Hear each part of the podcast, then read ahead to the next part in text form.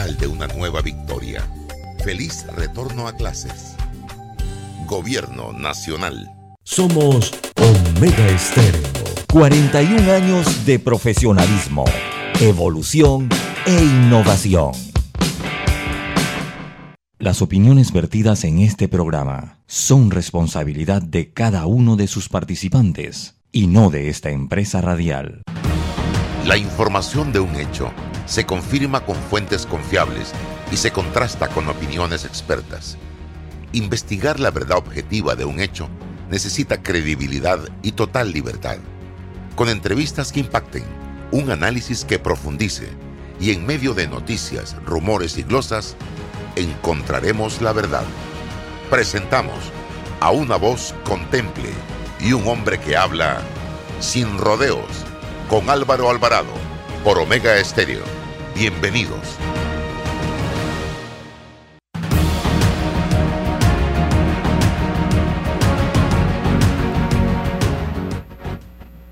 ¿Qué tal mis amigos? Tengan todos muy buenos días. Bienvenidos. Estamos ya en Sin Rodeos a través de Omega Estéreo, total cobertura nacional.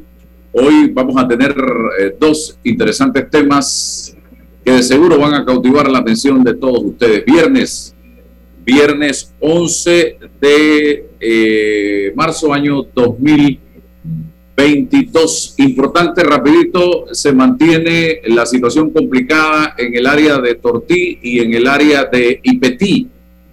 Eh, esto es en la Panamericana rumbo a Darién y Chepo. Eh, esta mañana unidades antidisturbios de la Policía Nacional despejaron la Panamericana a la altura de Ipetí. Sin embargo, nuevamente se han aglutinado, agrupado los manifestantes y están en la calle. Eh, el ministro de Obras Públicas, eh, Rafael Sabonge, se trasladó bien temprano en el día de hoy, ya está allá en Tortí, en las instalaciones de la Universidad de Panamá eh, con el propósito de negociar con los eh, residentes del área eh, a ver si se encuentra una solución. Ellos están pidiendo obras de infraestructura que han sido prometidas por distintas administraciones de gobierno, pero que no se han cumplido. Yo siempre he venido sosteniendo, hay pareciera dos, dos países, de Panamá, Distrito Capital y San Miguelito, hasta Chiriquí, incluyendo Herrera y Los Santos, y hay otro Panamá olvidado por completo que es hacia el área de Darién. Todas esas provincias, toda esa provincia y los sectores eh, fronterizos con Darién eh, olvidados por completo por parte de los distintos gobiernos que solo recorren estas comunidades buscando votos en o cada cinco años para las elecciones. Y eso no debe ser así, porque todos somos panameños y todos debemos estar integrados al desarrollo de la nación. Pero Darien y todas estas comunidades de Chepo para allá, olvidadas por completo por las distintas administraciones y ya está bueno, la gente se cansa. Y esos panameños de quinta categoría, como son tratados ellos, son muy peligrosos porque son gente que no tiene nada que perder. Como no han ganado nada, no tienen nada que perder. Prestémosle atención y démosle el mismo tratamiento en materia de salud, en materia de educación, que ya de por sí para los, los residentes del el resto del país es malo. Todo esto, imagínense para ellos, estimados amigos. Vamos al cambio comercial y regresamos para empezar con los temas de fondo del programa de hoy. Dentro de Panama Ports Existe un mundo que muchos no conocen, pero que hacen posible que el país no pare de trabajar. Y son las más de 2.500 empresas panameñas que prestan sus servicios dentro de las instalaciones de Balboa y Cristóbal, con labores muy variadas, todas muy valiosas. Forman parte del engranaje para que los puertos puedan seguir operando y se caracterizan por cumplir con los más altos estándares de calidad, profesionalismo y son parte del equipo que mueve el puerto y mueven a Panamá. Hutchinson Ports, PPC. Transforma tus cuentas por cobrar en dinero fácil y rápido. Eso es factoring de soluciones financieras Mi Éxito. Te compramos tus facturas y nosotros nos encargamos de cobrar. Escríbenos al 6330-2334 y nuestra asistente virtual Sophie te ayudará a empezar el proceso. Factoring, otra solución financiera de tus amigos de Mi Éxito. Este mensaje es para ti, conductor del sedán blanco con placa 980190. Iba con mi esposa camino al hospital y por culpa de tu morosidad quedamos atrapados en la fila del corredor. ¡Qué susto! Casi nace nuestra hija en el auto. Ponte al día con tu Panapaz, porque si no pagas tú, pagamos todos. Al utilizar los corredores, asegúrate de tener tu saldo al día. De lo contrario, perjudicas al resto de los usuarios. Llama al 192 para arreglos de pago. Panapaz. Hey José, te tengo la última y te interesa. Ah, sí, cuenta pa' ver. Tienes tu cédula vencida, ¿verdad? Bueno, se te acaba la prórroga y solo tienes hasta el 31 de marzo para renovarla. No pierdas más tiempo y saca tu cita facilita en tribunalcontigo.com. Mira, elijas el horario que más te convenga en las oficinas regionales de lunes a viernes hasta las 6 de la tarde. Además, los fines de semana de 8 a 4 de la tarde. ¿Qué más quieres? Oye, la están votando. Ahora sí no tengo excusas, voy a sacar mi cita ya. Tribunal Electoral, la patria la hacemos contigo. Recuerda, si en el metro vas a viajar, mascarilla y pantalla facial siempre debes usar. Cuidándote, nos cuidamos todos. Del 17 de enero al 18 de marzo, postúlate en panamaenpositivo.com. Tú podrás ser uno de los nominados este año en la gala presencial de este 2022. Recuerda, Panamá elige. Para develar lo que es cierto, hace falta hablar sin rodeos con Álvaro Alvarado.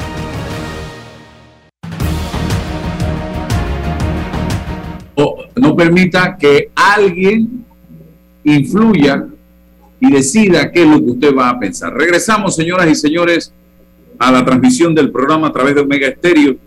Eh, César Reloj está con nosotros y vamos a conversar con Gabriel Boyk eh, sobre una campaña que se está haciendo relacionada con el SIDA y con la tuberculosis. Es así, Gabriel.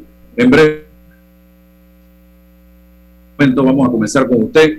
Eh, pero antes, me preocupa cada día más, César, el bajo nivel de comprensión lectora que existe en las redes sociales. Y si está en las redes sociales, en la sociedad panameña, porque yo no voy a hablar de la sociedad colombiana ni costarricense, yo no vivo ni en Costa Rica ni vivo en Colombia, el fenómeno debe ser internacional.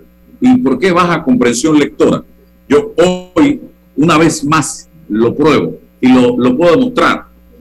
Yo hoy, en mis redes sociales, viendo el tema del precio del combustible y el impacto que va a tener en todo el mundo, hablo de Panamá, eh, y que esta mañana estuve por las instalaciones de Merca Panamá, como lo hago todas las semanas, eh, me pongo a ver o a reflexionar sobre el tanquecito de gas de 25 libras. Y escribo, ojo, ojo, el tanquecito de gas de 25 libras subsidiado debe estar costando hoy con los precios del combustible 17 o 18 dólares aproximadamente y no sé si me quedo por debajo.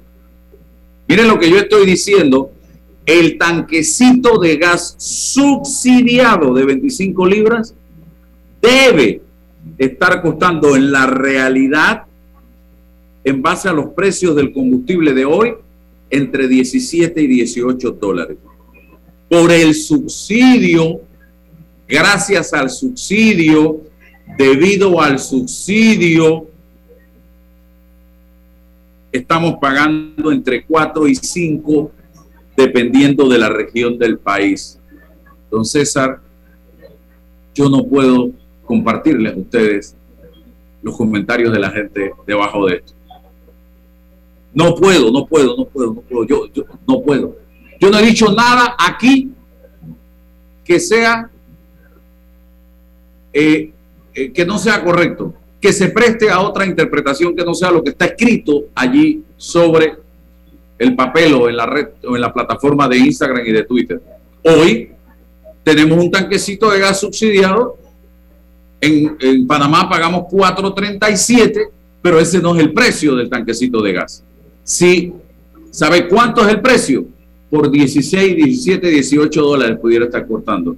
¿Y quién subsidia la diferencia entre 4.37 y 15, 16, 17, 18 dólares? El Estado. ¿Y quién es el Estado, César? Gabriel y yo, que pagamos impuestos. Eso es lo que yo quiero decir. ¿Cómo se los explico? Por eso yo no puedo. Empezó la gente, yo no entiendo qué quiere decir que aumenten el precio. Oye, nadie está diciendo otra cosa que la realidad. Es que no, no tenemos idea de la realidad muchas veces y hablamos de las cosas. Señores, hoy y desde hace muchísimos, pero muchísimos años, ese tanquecito de gas de 25 libras que usted utiliza en la casa, para los que lo utilizan, está subsidiado. Y si usted tuviera que pagar lo que cuesta ese tanquecito de gas, señores, yo no quiero saber. En Nicaragua pagan 20 dólares el tanquecito de gas de 25 libras. En Costa Rica yo no sé cuánto pagan, porque no es subsidiado. Entonces, ¿de dónde sale el recurso para pagar ese tanquecito de gas? Señores, ilústrense. Del parte sale del impuesto del galón de combustible con que llenamos los tanques de combustible de nuestros vehículos, que son 60 centavos y no sé si son 30 o 40 en el diésel. ¿Alguna explicación más tengo que dar para que capten el mensaje y no empiecen a insultarme en las redes sociales? Una realidad que estoy dando y no es, dice, deja de estar alertando al gobierno que se entera del subsidio y no lo sube. ¡Ey! Por Dios. ¿Qué país, Dios mío? este país necesita, primero, cisternas de agua bendita. A ver si llenamos el espíritu. Y segundo, este país necesita educación, porque estamos graves en cuidados intensivos en materia educativa. Gravísimo, señoras y señores en materia educativa. Informémonos, leamos, estudiemos un poquito antes de reaccionar visceralmente, don César, y vamos después con Gabriel. Sí, buenos días, buenos días Álvaro, bienvenido a Gabriel eh, y feliz viernes para todos los que hoy nos escuchan en, Sin Rodeo.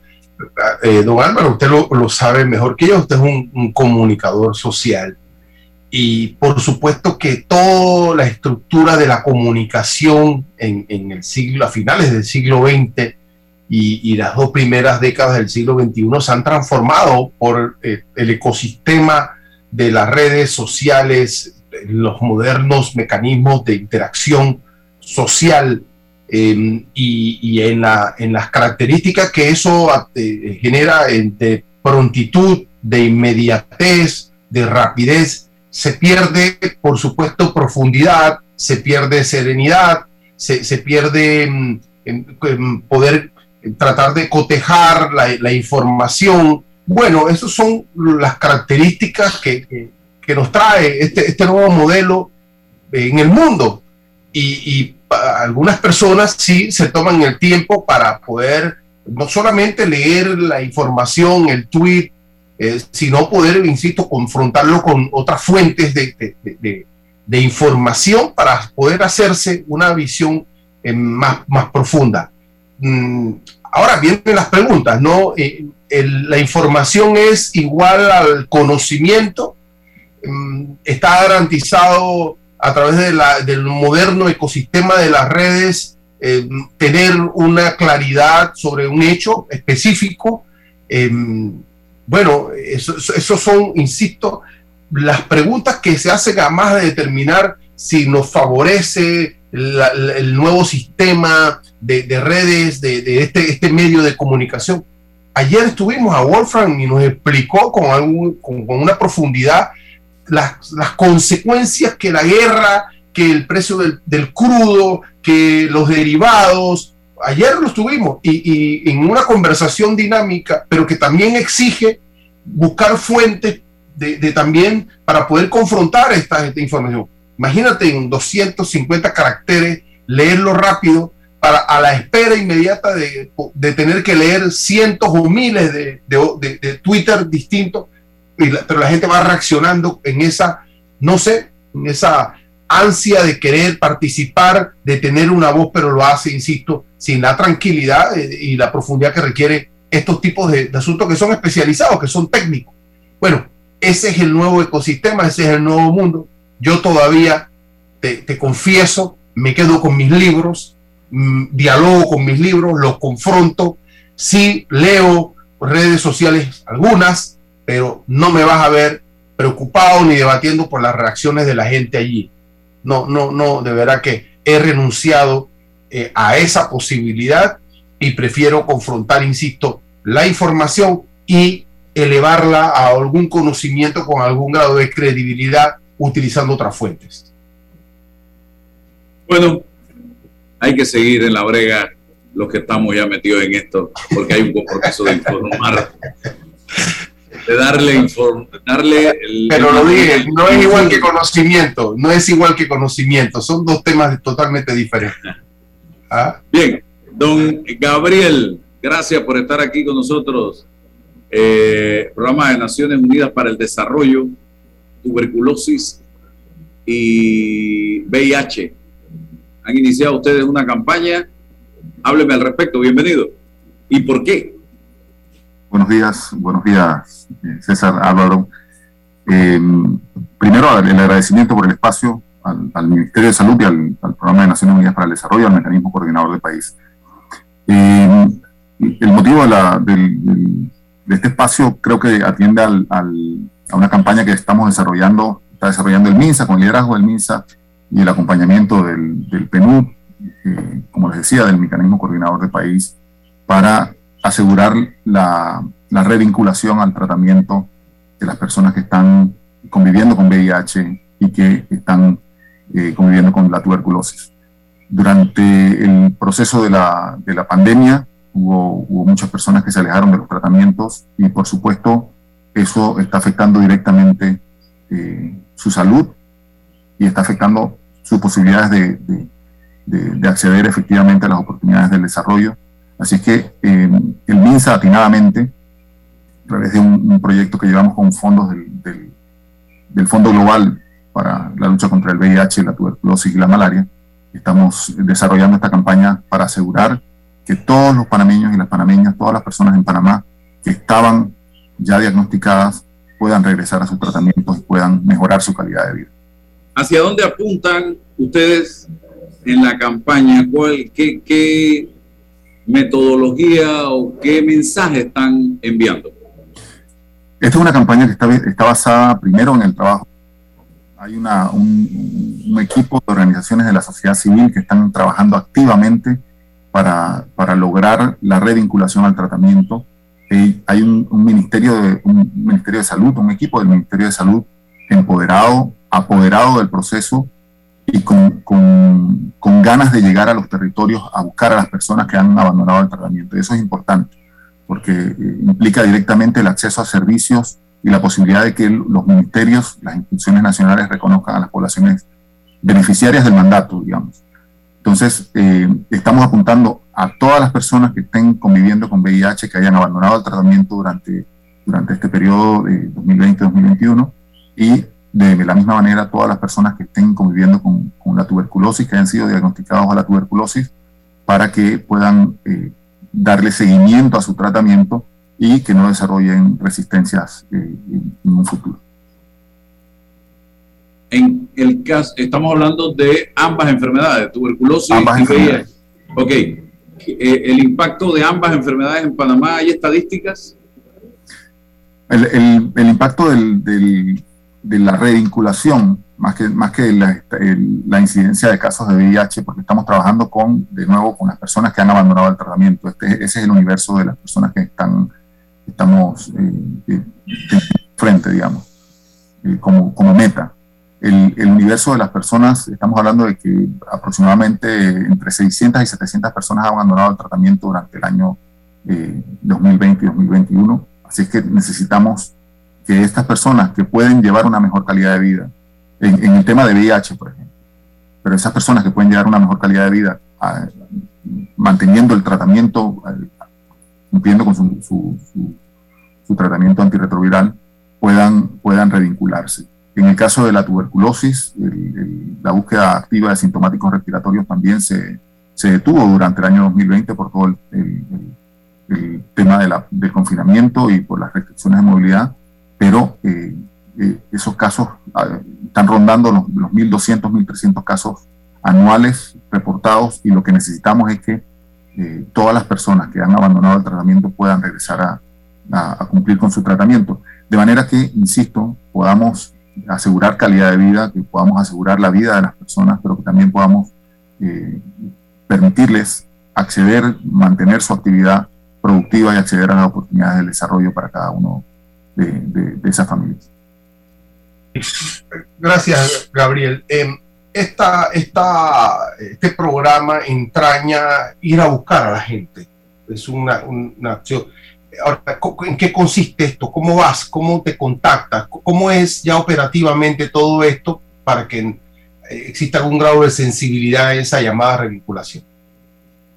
Aquí, aquí funcionan ambos equipos, eh, un poco lo que, lo que mencionaba hace un momento. El, el, equipo del MINSA, obviamente con el Programa Nacional de VIH y el Programa Nacional eh, de Tuberculosis, tienen un equipo de, trabajo robusto, comprometido, para ir a hacer eh, el, trabajo activo dentro de las unidades de servicios que tiene el, MINSA en todo el territorio, pero también hay un equipo de sociedad civil, un equipo de organizaciones de la sociedad civil que está trabajando para asegurar que todas las personas que están en las poblaciones claves en estos dos temas tengan eh, la información que podamos regresar al... Es es un tema de convencerles también de que eh, por todo lo, lo, asociado a estigmas y discriminación, que puedan tener la confianza nuevamente en el sistema para regresar a, a, los tratamientos, tener la confianza en que, eh, bueno, el tema de contagio, por ejemplo, que sí es un, un, tema recurrente para la desvinculación, eh, entiendan que hay, están todas las medidas para que puedan regresar al tratamiento de, de manera segura y que puedan tener el tratamiento de manera oportuna. Estos dos equipos son son realmente la base fundamental de toda la estrategia de revinculación y, e insisto, son, son organizaciones eh, de la sociedad civil muy comprometidas para trabajar en favor de, la, de las poblaciones claves. Sobre esto está el equipo del, Programa de Naciones Unidas, que estamos eh, culminando este, este proceso eh, ya de seis años, pero que, con el cambio del, contexto COVID hemos eh, redirigido algunos recursos para fortalecer esta, esta, esta campaña de revinculación y, hemos contado en eso con, con, el apoyo del Fondo Global, como les decía, para la lucha contra el VIH, la tuberculosis y la malaria. Gabriel, eh, em, este programa de revinculación o si fuese al inicio vinculación, depende mucho también de la sensibilidad de la sociedad. Estoy seguro que los tiempos han cambiado ya hay mayor conocimiento, mayor sensibilidad, pero ¿cómo abonamos a una sociedad que pueda mm, eh, eh, estas personas sentirse parte y no excluidos, como tú hablaste? Hay una especie de estigmatización en algunos sectores, ignorantes, por supuesto, pero ¿cómo apoyamos esto? Creo que hay dos claves. Uno, que los servicios sean amigables. Yo creo que para eso eh, el, programa ha trabajado junto con el MINSA, junto con este espacio que es, es un espacio de gobernanza eh, multiactor y multinivel eh, del mecanismo coordinador de país para, digamos, eh, tratar de vencer esas barreras de estigma y discriminación. Y, ese estigma está dentro de los espacios comunitarios, pero también dentro de los espacios institucionales. Eso estamos, estamos activamente eh, tratando de, vencer esas, esas barreras, digamos. Pero además, el acceso a servicios amigables tiene que tener una estructura de trabajo y una, una, sensibilidad y una capacitación desde el Ministerio de Salud y desde los proveedores de los servicios de salud, en el caso de la Caja del Seguro Social también. Y para esto, el propio Ministerio y la Caja han, venido desarrollando una serie de fortalecimientos de capacidades para que su propio personal, para que su tenga, eh, se aleje, digamos, de, esos, de, esos, de esos comportamientos, de esas prácticas y esas actitudes de estigma y discriminación pero que además los servicios estén, estén en condiciones de recibir a las poblaciones claves para ambas enfermedades. Pensamos siempre que el estigma está sobre una sola de las enfermedades, pero realmente el estigma está sobre, sobre ambas enfermedades y más allá incluso con el tema de COVID, comiencen a, ponerse uno sobre otro ese, esos estigmas y esas discriminaciones. Bueno, ¿algo más que agregar dentro del mensaje que quieren compartir, Gabriel? Sí, creo que es importante que podamos fortalecer la mirada de, acceso a servicios de salud.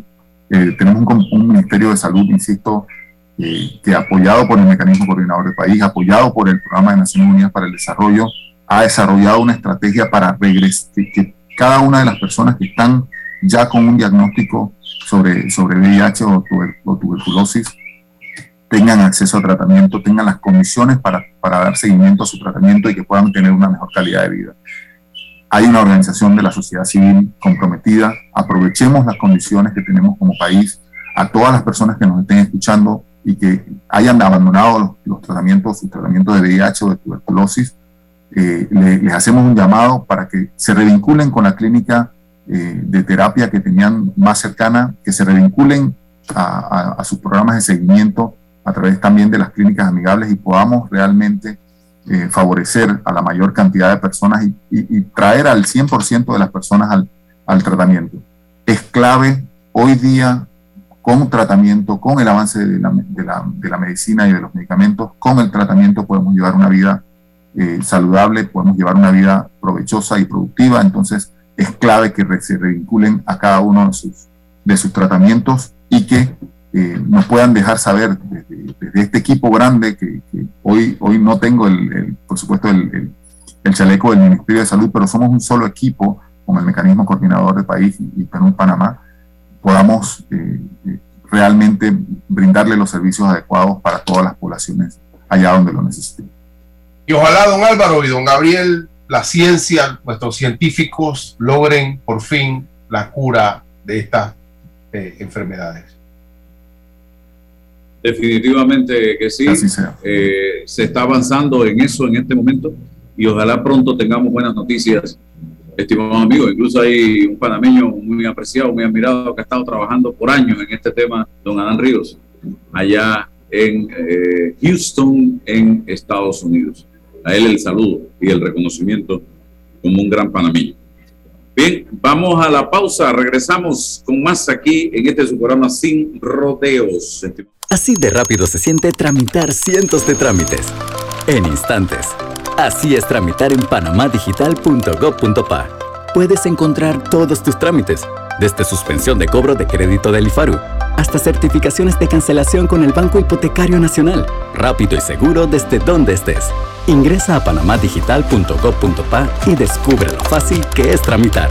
Panamá Digital, una iniciativa de la AIG y el Gobierno Nacional. Déjate llevar por la frescura del pollo melo panameño como tú. Déjate llevar con la frescura del pollo melo. Variedad Altos estándares. la calidad es una promesa.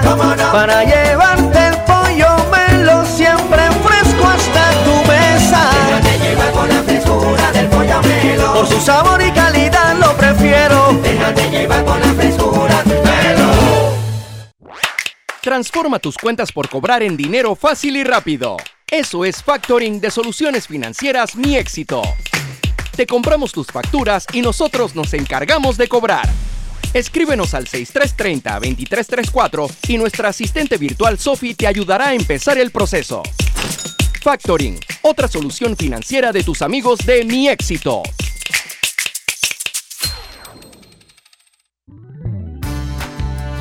Mamá, iba a abrir mi chocolate antes de llegar a la estación del metro, pero mejor me espero porque no se permite consumir alimentos ni bebidas en las instalaciones. Claro, eso mantiene todo más limpio y bonito. Me encanta pasear en el metro de Panamá.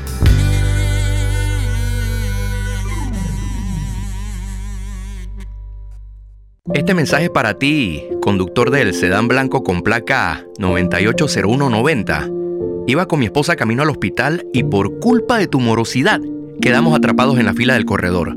¡Qué susto! Casi nace nuestra hija en el auto. Ponte al día con tu panapaz, porque si no pagas tú, pagamos todos. Al utilizar los corredores, asegúrate de tener tu saldo al día. De lo contrario, perjudicas al resto de los usuarios. Llama al 192 para arreglos de pago. Panapaz. Oye Marcos, ¿has visto cómo se ha modernizado el Tribunal Electoral y ahora más en pandemia? Sí, ¿y eso? Bueno, tienen en internet una página que se llama tribunalcontigo.com para hacer trámites sin salir a ningún lado. ¿Así? ¿Qué trámites puedo hacer? Uf, vi un montón de cédula, registro civil y organización electoral. ¡Ey, de verdad que están bien modernos! Voy a pedir visita en tribunalcontigo.com para sacar mi cédula de una que hace rato se me venció. Sí, entra ya a tribunalcontigo.com para que hagas ese y cualquier otro trámite que necesites. Tribunal Electoral, la patria la hacemos contigo.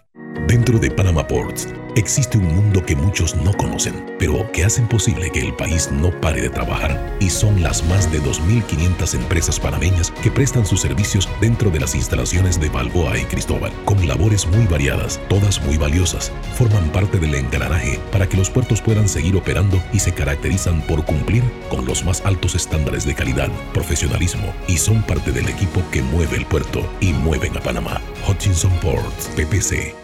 Este mensaje es para ti, conductor del sedán blanco con placa 980190. Iba con mi esposa camino al hospital y por culpa de tu morosidad quedamos atrapados en la fila del corredor. ¡Qué susto!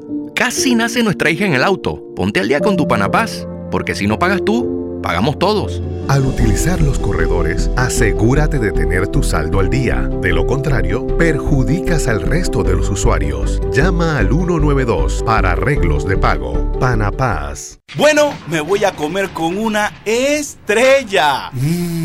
Espérate, ¿y tu esposa sabe? Claro, ella sabe que la estrella del sabor es American Star. Y por eso en la casa comemos delicioso.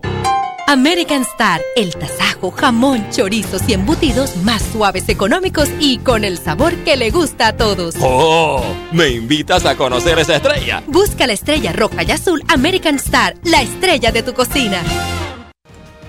Está escuchando El Temple de una voz que habla, sin rodeos, con Álvaro Alvarado.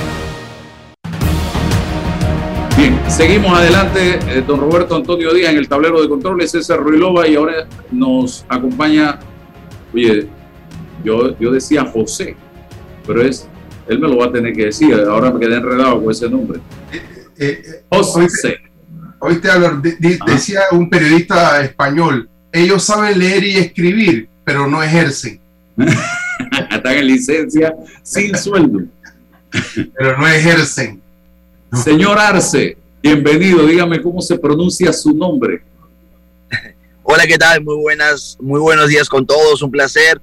Eh, Álvaro, un gusto. Eh, José Arce, tal cual como, como se pronuncia José, solamente que se cree diferente.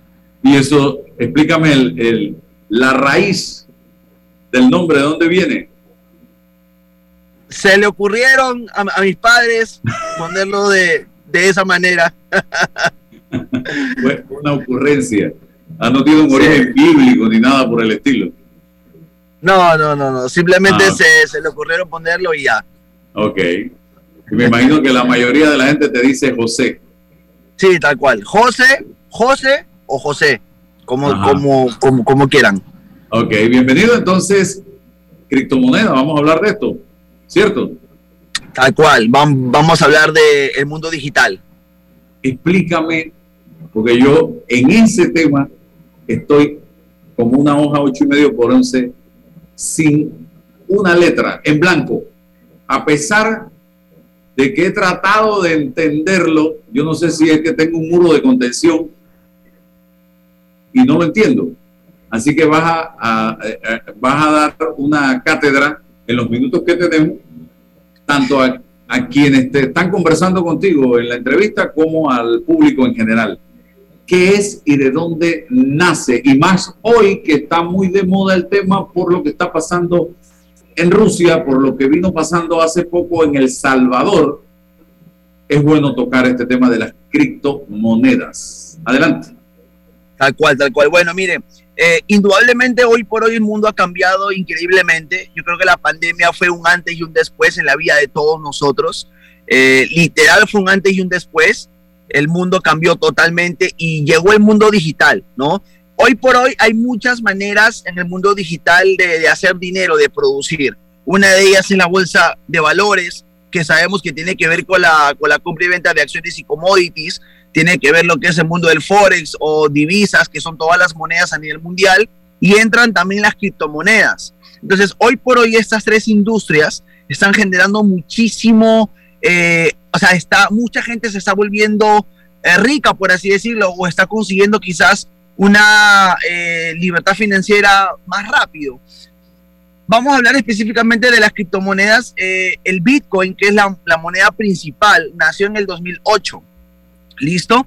Y nosotros, al paso del tiempo, nos hemos dado cuenta cómo el mundo ha cambiado. Hace muchísimos años eh, existía el oro, o sea, se pagaba con oro. Después eh, nació el, el trueque, o sea, todo era en base a trueque hace muchísimos años. Eh, después llegaron las tarjetas de crédito, ¿verdad? Las tarjetas de débito, ya la gente pagaba con tarjetas, hoy por hoy la gente ya va, paga con aplicaciones. Entonces, el mundo, si, si nos vamos dando cuenta, ha cambiado de una manera considerable. Hoy por hoy las criptomonedas son monedas digitales, eh, son monedas intangibles que no existen, o sea, nunca vamos a poder tocar un Bitcoin o, vamos a poder tocar una criptomoneda porque están en el ciberespacio. Pero hoy por hoy el Bitcoin ha cogido valor, porque en el 2008 valía 0.000.1 dólar, un dólar, eh, medio dólar, valía muy poco. ¿correcto? Hoy por hoy un Bitcoin está valiendo 40 mil, 45 mil, 50 mil dólares. O sea, día y día sube su valor, sube y baja constantemente porque estamos hablando que es un mercado volátil, donde hoy puede costar lo máximo que ha llegado el Bitcoin ha sido a 68 mil dólares y después baja y después sube. Entonces esas bajadas y esas subidas se da por las correcciones que hay, ¿sí? Entonces eh, hay muchas otras criptomonedas más, hay más de 10 mil criptomonedas eh, que cada una sirve para algo, ¿no? Por ejemplo, hay empresas eh, que crean una, una, criptomoneda y con eso tú, tú puedes pagar, no sé, un consumo de comida o en el fútbol como Messi, como Neymar, ya hay, ya hay jugadores de fútbol a nivel mundial que reciben el pago, su pago eh, mensual, su sueldo, lo reciben con criptomonedas. Entonces ya nos estamos dando cuenta que el mundo está cambiando constantemente hay países donde puedes comprar casas con criptomonedas, hay países que puedes comprar departamentos con, con criptomonedas y realmente hoy por hoy es, ese es un boom, ¿no? Y es como que está de moda, eh, cada vez hay, actualmente hay como 4 millones de personas activas utilizando criptomonedas, si no es un poco más. Entonces cada vez, cada vez hay gente que está utilizando este, este nuevo, esta nueva manera de comprar, de vender y, y de generar también. Entonces, básicamente, esa es la, industria en la que estamos ahora. Bien, no es tangible la criptomoneda entonces. Tal cual, no es tangible. Nunca va, nunca usted. No a tener una billetera o una bolsa llena de moneda. No, imposible. Eso, eso lo puede almacenar en una wallet. Eh, nosotros lo llamamos como una, una billetera virtual, o sea, una eh, hay muchas aplicaciones como Binance, por ejemplo, Binance es una casa de cambio eh, y ahí usted puede comprar criptomonedas y ahí también las puede guardar. Tiene aplicaciones como blockchain, como Chapo. Hay muchas aplicaciones hoy por hoy donde usted puede almacenar sus criptomonedas. Simplemente usted ingresa a la aplicación, le pone su contraseña o su, su usuario ingresa y automáticamente ahí aparece su dinero. Por supuesto, hay billeteras digitales donde usted tiene sus, sus, sus Bitcoin, por ejemplo, o las criptomonedas, y si suben, automáticamente su valor sube también. O sea, lo que usted tiene en monto también sube o también puede bajar. Ese es el tema de las criptos que son muy volátiles, eso es verdad. Sin embargo, eh, el, que se, el que se interesa por esto puede generar muy buen dinero y, no es difícil, o sea, es muy fácil. Es cuestión saber si conocimientos básicos, capacitarse y educarse un poquito más sobre el tema para que uno pueda em, empezar a, producir por ahí. Muy bien. ¿A qué, por qué tanta campaña negativa al Bitcoin y a las criptomonedas? ¿Por qué? hay un ambiente de rechazo en, muchos lugares del mundo y de muchos gobiernos hacia esta figura. Lo, que pasa es que te cuento, Álvaro, y te voy a ser muy honesto, las criptomonedas fueron creadas para el pueblo. ¿Cómo así? Por ejemplo, hoy por hoy no hay ningún, ningún, ningún país del mundo que regule el Bitcoin. O sea, nadie, ningún país puede regular el Bitcoin. El Bitcoin es más, quisieron regularlo y no pudieron. ¿Correcto? ¿Por qué? Porque eh, las criptomonedas son, eh, vea, te cuento algo, hay muchas empresas, ¿verdad? Que te prometen ciertos beneficios, te prometen ciertos, no sé, no sé, te voy a pagar tanto porcentaje si tú inviertes conmigo eh, en tanto tiempo. No sé, por ejemplo, aquí pienso, te voy a pagar un 300% de rentabilidad como una especie de fondo de ahorro, eh, invierte en mi empresa y yo te doy un porcentaje en tres o seis meses de ganancia. Entonces la gente invierte por desconocimiento y no se da cuenta que en el tiempo las criptomonedas como son tan volátiles, si una empresa no te puede garantizar un porcentaje de ganancia mensual o trimestral cuando las criptomonedas son muy volátiles. Entonces, ¿qué sucede? Yo, por ejemplo, invierto en una empresa donde me están prometiendo el 300% en tres meses, por ejemplo, eh, y cuando llega a los tres meses no me lo dan, no porque quizás no quieran dármelo, sino que el Bitcoin baja. Entonces, por ejemplo, si yo a usted le prometo una rentabilidad del 300% en tres meses y el Bitcoin de 50 mil cae a 20 mil, ¿cómo yo le puedo pagar a usted el 300% en tres meses? Por ejemplo. Entonces no puedo. Entonces ahí es donde muchas empresas quiebran. Ahí es donde muchas empresas este, les va mal y tildan como una estafa, como, como que eh, me engañaron eh, y, y ahí está. Y el detalle es que cuando tú inviertes en criptomonedas, lo más recomendable, Álvaro, es que lo, lo inviertan de manera independiente, no a través de empresas. Porque si tú inviertes en criptomonedas a través de empresas, o sea que te prometen una rentabilidad, ten, por seguro que, vas a perder tu dinero. ¿Por qué? Porque el Bitcoin es volátil. Nadie te puede garantizar ni asegurar absolutamente nada porque es un mercado volátil. Entonces yo recomiendo que si el día de mañana alguien quiere invertir en criptomonedas, que sea independiente, o sea, que tú mismo las compres, que nadie te lo, te lo trabaje, por así decirlo. Y es por eso que se ha creado mucho rechazo, es por eso que mucha gente dice y siente, no, es que a mí me han estafado, a mí me han engañado, y el detalle es que no estuvieron asesorados, no tenían la, información correcta y simplemente querían producir más, querían generar nuevas fuentes de ingresos, se presentó una oportunidad, invirtieron y perdieron, ¿no? Y ahí es donde poco a poco se está generando ese, ese rechazo con las criptomonedas. Bueno, eh, en, esta materia sí hay que ir con, con, con calma, don, don José, eh, porque, porque quizás la gente, yo, yo sí no, no hablo de rechazo, sino de un desconocimiento, porque es una, una nueva realidad y, requiere, aparte del conocimiento financiero, técnico, un poco de, de, conocer la historia de la propia humanidad, que, que para poder generar eh, los intercambios se, se ideó la figura de la llamada permuta. Tú tienes maíz, yo tengo eh, carne y generamos en el equilibrio un intercambio de, bienes. así nace el, ser humano cuando ya se, está, está, establecido en un lugar.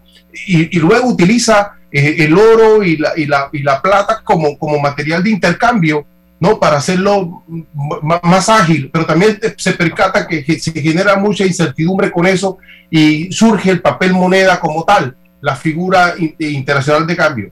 La, la, la gran característica del papel moneda es que es, controlado por los países. Este sistema de intercambio del papel físico es controlado por los países. Y luego, a partir, entiendo yo, del 2008, de la gran crisis financiera, entonces surge una iniciativa con algunos seudónimos de gente llamada Satoshi Nagatomo o algo así, y, y, y empiezan a crear un sistema alterno no controlado por los países y surge la llamada moneda digital y las estructuras del blockchain, que es la que regula sin el control de los países. Entonces, cuando tú hablas de que, de que es un sistema para el pueblo, yo sí te diría que es un sistema para que los estados no lo controlen, no necesariamente para el pueblo, porque no necesariamente el pueblo está claro con esto. Pero, pero es precisamente toda una historia que requiere la comprensión de las personas para entonces poder, con algún grado de credibilidad, porque la moneda o el, el intercambio financiero requiere de todas formas confianza, trust. Eh, eh, lo haces física o lo haces en las estructuras digitales. Ha llegado todo este sistema de criptomoneda, pero desde la plataforma digital, desde la em, inmaterialidad y a punta de pura confianza. Entonces hay que quizás conversarle antes a las personas de toda esta historia para entonces empezar a hablar de los intríngules eh, financieros, del valor de 50 mil, 60 mil, porque la gente no te lo va a comprender. Y, también hay unas premisas, hombre, esto de hacerse millonario en un día o porque algún famoso se hizo millonario, eh, eh, es un poco, quizás requiere algún tipo de, debate con mayor profundidad. Te lo, te lo pongo así, no sé si estoy equivocado, corrígeme por favor, pero es la historia que yo manejo sobre esto por lo menos a nivel del surgimiento, nacimiento del blockchain y de las criptomonedas. Sí, claro, eh, estás en toda, toda la razón del mundo. De hecho, cuando inicié este Zoom comenté que hace muchísimo tiempo e, e, existía el trueque, después el oro, tal cual como tú lo vienes contando, y hoy por hoy, o sea, el mundo va cambiando, ¿no? El mundo va evolucionando. Eh, hace muchísimo, los negocios de hace 30 años no son iguales a los negocios de ahora. Y sí, es muy cierto, eh, en, el 2008 eh, muchas personas empezaron a, comprar Bitcoin, que fue la primera moneda que nació y, que se creó, ¿correcto? Y esas personas que compraron en algún momento, no sé, se me ocurre, 20 monedas, hoy por hoy, al valor de esas 20 monedas, cada moneda te cuesta 50 mil dólares. Imagínate lo que te capitalizaste en muy poco tiempo. ¿no? Entonces, claro, esos son casos excepcionales, no, no, no es que le, les, les, ha pasado a todos. Ahora, estoy totalmente de, acuerdo con usted cuando dice que no son reguladas, porque realmente no son reguladas, pero a lo que voy es, lo siguiente, hay muchas personas, ojo, y hablo a nivel mundial, ¿sí? Eh, cuando uno tiene que pagar impuestos en su país, independientemente en el país en, el que uno se encuentre, uno tiene que pagar impuestos. estamos de acuerdo. Ahora, tú con el, tú teniendo tu dinero, vamos a suponerlo, en criptomonedas, tú no tienes la necesidad de, de hacer eso. O sea, hay muchas personas que lo utilizan para eso, ¿correcto? Ahora, supongamos, yo tengo muchos portafolios de inversiones. Yo invierto en criptomonedas, yo invierto en Forex, yo invierto en bolsa de valores, invierto en la bolsa de valores de los Estados Unidos. La diferencia entre una y otra es que, por ejemplo, la bolsa de valores de Estados Unidos es un, es un mercado que existe hace más de 100 años. ¿Sí? En el, mercado del Forex eh, de divisas existe hace más de 90 años. El detalle es que el Bitcoin es nuevo, recién se ha creado en el 2008. Entonces es una de las industrias relativamente nueva que hoy por hoy mucha gente está generando ingresos a través de ella. Ahora, si tú le preguntas a muchas personas en distintos países, eh, cuando crean sus empresas y demás o hacen sus negocios, siempre uno quiere pagar, o la mayoría de personas, no todos, eh, menos impuestos o simplemente no pagarlos, ¿correcto? Entonces, el Bitcoin fue creado justamente para eso, porque tú con el Bitcoin tú no pagas impuestos, porque no necesitas hacerlo. Ojo, no, no necesitas que puedas hacerlo eh, lo puedes hacer. José, discúlpame, José, pero discúlpame, pero todo este sistema no es un desafío a, los estados, al orden mundial. Mira, yo te voy ser muy honesto. Puede que sí, como puede que no, depende cómo tú lo veas. Hay muchas personas, mire, e, esto es como un libre albedrío, ¿no? O sea, las personas que quieren hacer dinero aparte del trabajo que tienen, porque yo sé que aquí hay mucha gente que trabaja, mucha gente que tiene su empresa. Adicional a ello, que tú puedas invertir en negocios como estos, es válido. Ahora, eh, si es un desafío, realmente sí lo es, porque em, va en contra de muchas cosas, que es la verdad, porque va en contra de, muchas cosas.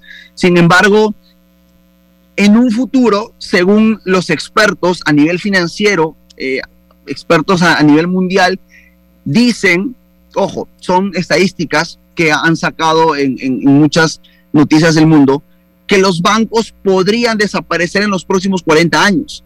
que el dinero físico podría desaparecer en los próximos 30, 40 años. Y eso es una realidad que quizás pueda pasar como pueda que no, porque son estadísticas.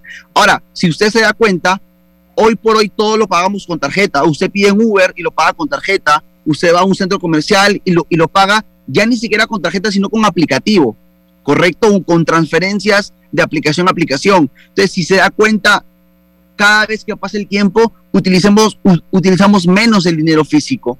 Entonces, es cuestión de tiempo, 10, 15, 20 años, que probablemente ya no usemos nada físico, sino todo sea virtual.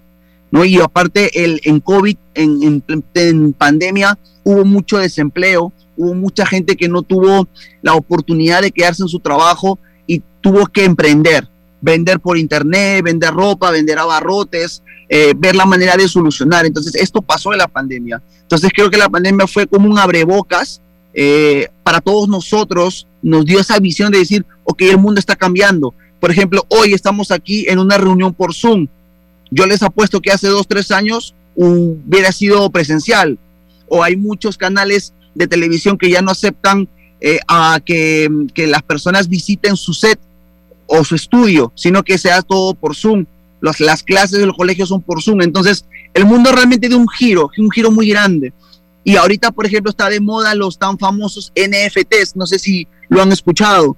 Entonces, cada vez está que sale cosas nuevas, eh, cada vez está que sale cosas eh, novedosas, y es simplemente cuestión, como usted dice, de informarse, de estudiar, de ver, de profundizar, porque se trata de eso, ¿no? No se trata de etiquetar, porque a las finales siempre hay eh, cosas positivas, cosas negativas, de todo, siempre existe eso. Sin embargo, si uno se da el tiempo de ver, de investigar, de, de, curiosear, pues se va a encontrar con cosas chéveres, se va a encontrar con cosas bonitas. Al final del día, siempre son opciones. Esto es para, le voy a ser muy honesto, invertir en criptomonedas, en forex o en bolsa de valores es para gente que le gusta tomar riesgos, es la verdad. Porque una persona que no le gusta tomar muchos riesgos, una persona que no es quizás eh, emprendedora, eh, quizás la va a pensar dos, tres, cuatro, cinco veces que está perfecto. Porque la idea es que es invertir y sentirse seguro de dónde pones tu plata. Sí, pero es básicamente eso, ¿no? La gente que es muy arriesgada, la gente que es muy emprendedora, siempre va a querer este tipo de, negocios, por así decirlo, porque están ahí a la, a la expectativa de lo que pueda pasar.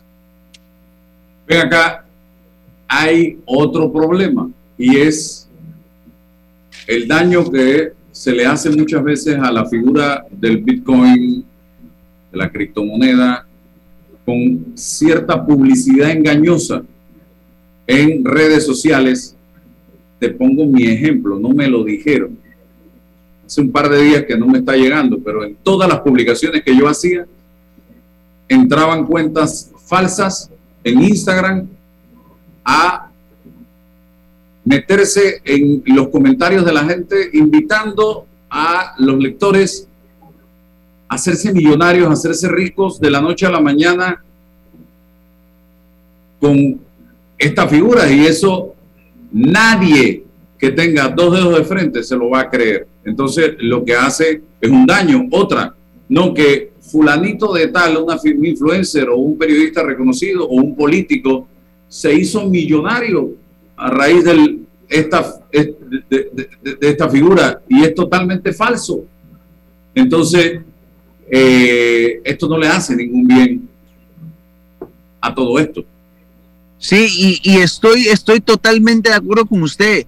Hay mucha gente que utiliza esto para estafar a las personas, hay mucha gente que utiliza esto para engañar a las personas y, pues hay gente que cae, como hay gente que no cae, pero es cuestión de, Lo que pasa es que siempre en una industria hay gente que sobrevende algo, que habla mal, que, que es gente inescrupulosa que lo único que hace es dañar, pero estoy, estoy de acuerdo, ¿sí? Eh, en este tipo de negocios usted tiene que trabajar como cualquiera, porque es eh, hacer trading, transar, eh, o por la bolsa de valores, o a través de brokers, o, em, que te permitan generar ingresos a través de, este mundo, porque se puede. Sin embargo, es cuestión de trabajar, de estudiar, es tal cual. Por ejemplo, en muchos países la industria del forex o divisas ya es una profesión. Y, y, eso es lo, y eso realmente pasa. Entonces, tú, usted también puede eh, hacer este tipo de transacciones vía online con las criptomonedas y puedes generar también ingresos, pero hay que hacerlo. No es que de la noche a la mañana te va a caer el dinero y ya te volviste millonario. Quizás sí para esas personas invirtieron en el 2008, que compraron 100 monedas, 200 monedas que valían 0.0001 dólar y hoy por hoy se valorizó a 50 mil. Quizás esas personas sí, pero pues son muy pocas las personas que invirtieron en el 2008 esas monedas. O sea, compraron esas monedas. Entonces, sí, lastimosamente hay una eh, publicidad engañosa, igual invitar a las personas que averigüen, que investiguen, que vean, eh, que profundicen, que profundicen y que estén bien asesorados, porque hay mucha gente que, que asesora para estimar a las personas o simplemente para, para engañarlas. José, ¿tú crees que, lo, que en ese periodo que tú hablas de 10, 15, 20 años, ¿qué va a pasar con los bancos?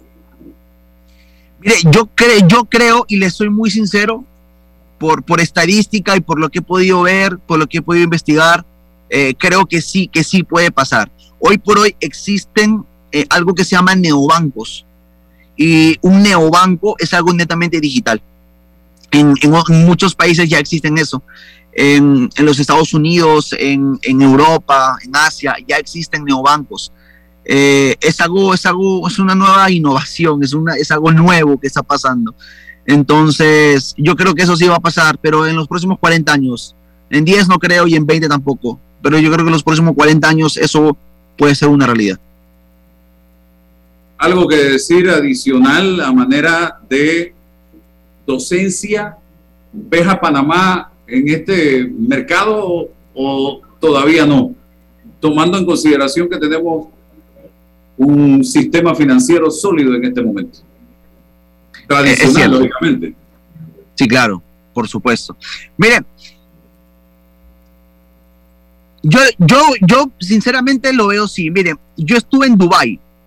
Eh, yo estuve en Dubai en enero de este año y, en, eh, y el año pasado también estuve por allá.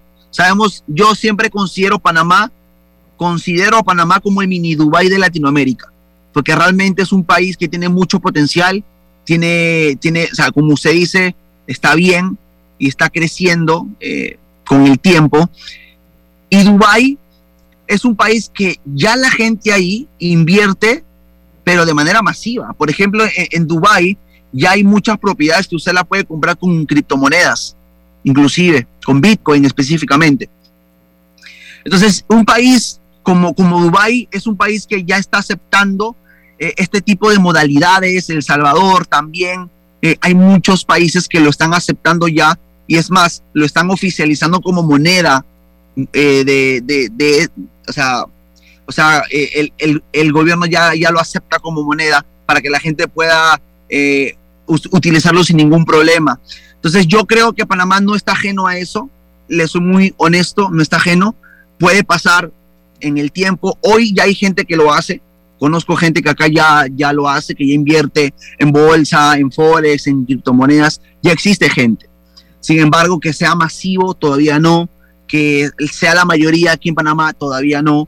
En el tiempo yo creo que eso sí se puede empezar a dar. Pero es cuestión de, como le digo, ver qué tan beneficioso sea también para, para el país, porque hay muchos países que ponen eh, restricciones, y es la verdad. China, por ejemplo, puso restricciones eh, respecto al Bitcoin y algunos países más. Entonces ya es depende también de la política del gobierno, ya va, va, va a depender bastante. Bien, ¿algo adicional, César? Estamos en el proceso de aprendizaje, ¿no? Estamos en un proceso de aprendizaje, un proceso cultural, una transformación del siglo XXI. José lo, dice muy bien. Fue a partir de 2008 con la fractura del sistema financiero mundial que surge la oportunidad. En una crisis surgió una oportunidad de las llamadas monedas digitales, de las estructuras y plataformas como el blockchain. Pero bueno, eso está ahora en franco desarrollo, requiere, insisto, de, de, la confianza, del entendimiento eh, cultural de toda una sociedad, ¿no? Hay componentes políticos, componentes financieros, eh, lo que tú hablas, Álvaro, el componente publicitario y, todo lo que mueve la, la, máquina financiera. Yo eh, sí, no creo, por lo menos la, eh, o dudo de la, de, la, de la desaparición de los bancos y, lo hago un poco desde la nostalgia, ¿no? En, la, en, en los programas del oeste, eh, eh, esos, esos pequeños pueblitos del oeste, siempre había un banco, y estamos hablando del siglo XVIII. Entonces, el banco va a estar le puede llamar otra cosa, pero se, seguirá siendo el banco, ¿no? Así que sin personal, con pura máquina, pero ahí a don Álvaro Alvarado podrá seguir depositando sus criptomonedas, pero se seguirá llamándose banco. Sí, sí, y está bien.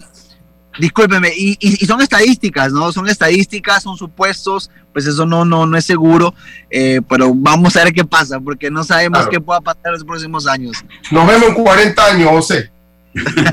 Hombre, ojalá sea pronto para seguir haciendo docencia. Ya tenemos el contacto suyo. Gracias, saludos. Listo, muchísimas gracias. gracias a, todos ustedes. Eh, igual eh, me pueden seguir a las personas que están ahí por las redes sociales, como José Arce, tal cual como se escribe mi nombre, J-O-S-C-E Arce.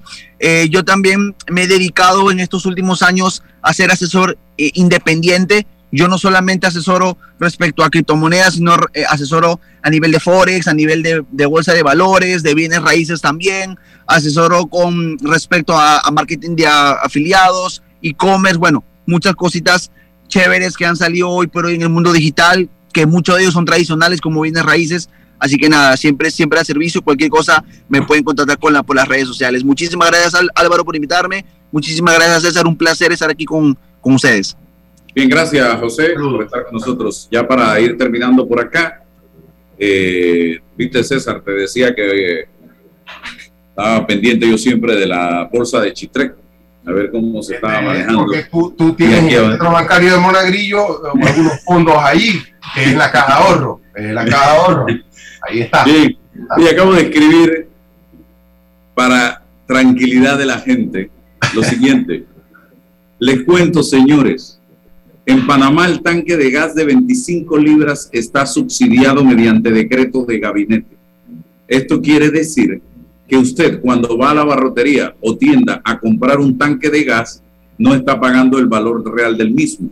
Un tanquecito hoy puede estar costando realmente entre 17 y 18 dólares, pero gracias al subsidio del Estado, usted solo paga entre 4.37, que es Panamá, el más barato, y 6.90, que es por allá por Donoso, donde estábamos nosotros, por las áreas de Darién, Bocas del Toro, lejos, dependiendo del área donde usted se encuentre si hacemos una operación matemática, podemos ver que el subsidio del Estado oscila entre 11 y 13 dólares por tanque.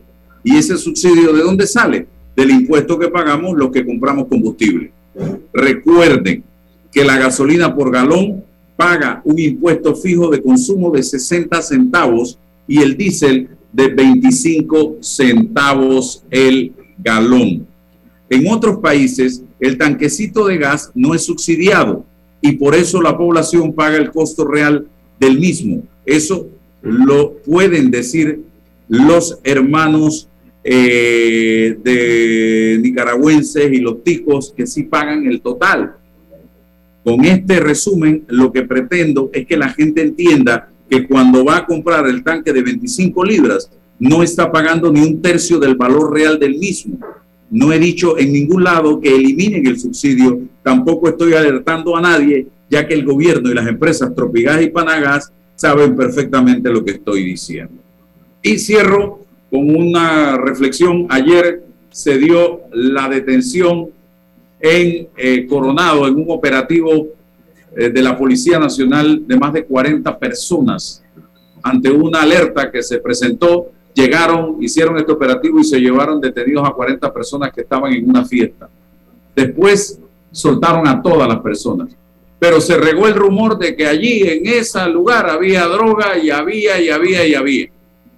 Y después tuvieron que soltar a la gente porque no había ni cigarrillo. Yo creo que esto no es serio. Esto quizás fue un 31 de octubre, que es lo que es eh, inocente mariposa. Que le, una jugada sucia que le hicieron, eran gente de San Miguelito, y yo no quiero pensar, don César, que aquí hay soplo de vecinos porque había bulla o porque había ruido o porque eran negros o porque no, y había discriminación y no quería, yo no quiero pensar de que estamos llegando a esos niveles, señores, porque tú no puedes. Esto, cualquier abogado graduando de cualquier facultad de derecho puede presentar una demanda, porque aquí se violaron los derechos humanos de esta gente que estaba allí.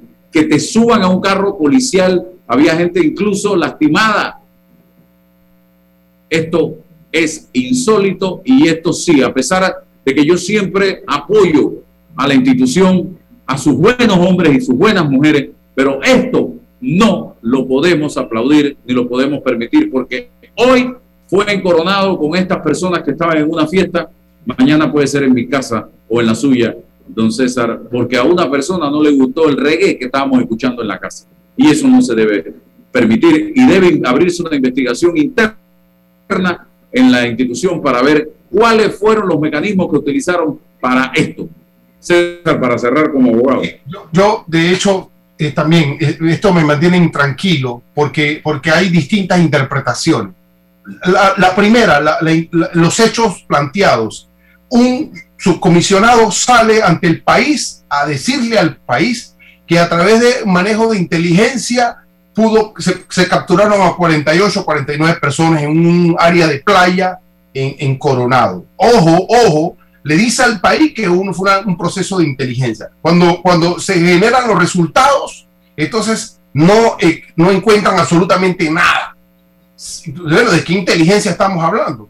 ¿Cuáles eran las informaciones de inteligencia que generaron la, la, la, em, eh, posibilidad de allanar, de, interrumpir la intimidad de las personas. Uno, o sea, eh, ¿de, qué, ¿de qué estamos hablando? Eso. Lo otro, Álvaro, o sea, ¿cuántas personas están allí? Habló de que gente estaba vinculada a delitos. Vinculada a delitos. Bueno, ¿cuáles delitos? ¿Qué gente es? ¿Cómo estaban estructuradas esas 49 personas? ¿Habían solamente hombres? ¿Habían solamente mujeres? ¿De quién era el local? hombre, si usted está haciendo una labor de inteligencia, no solamente llegar y que, ingresen las personas, sino que estén en actos evidentemente criminales. Eh, eh, mira, e, es, espantoso. Eh, genera más inseguridad todavía, genera más, más inseguridad todavía de lo que está pasando.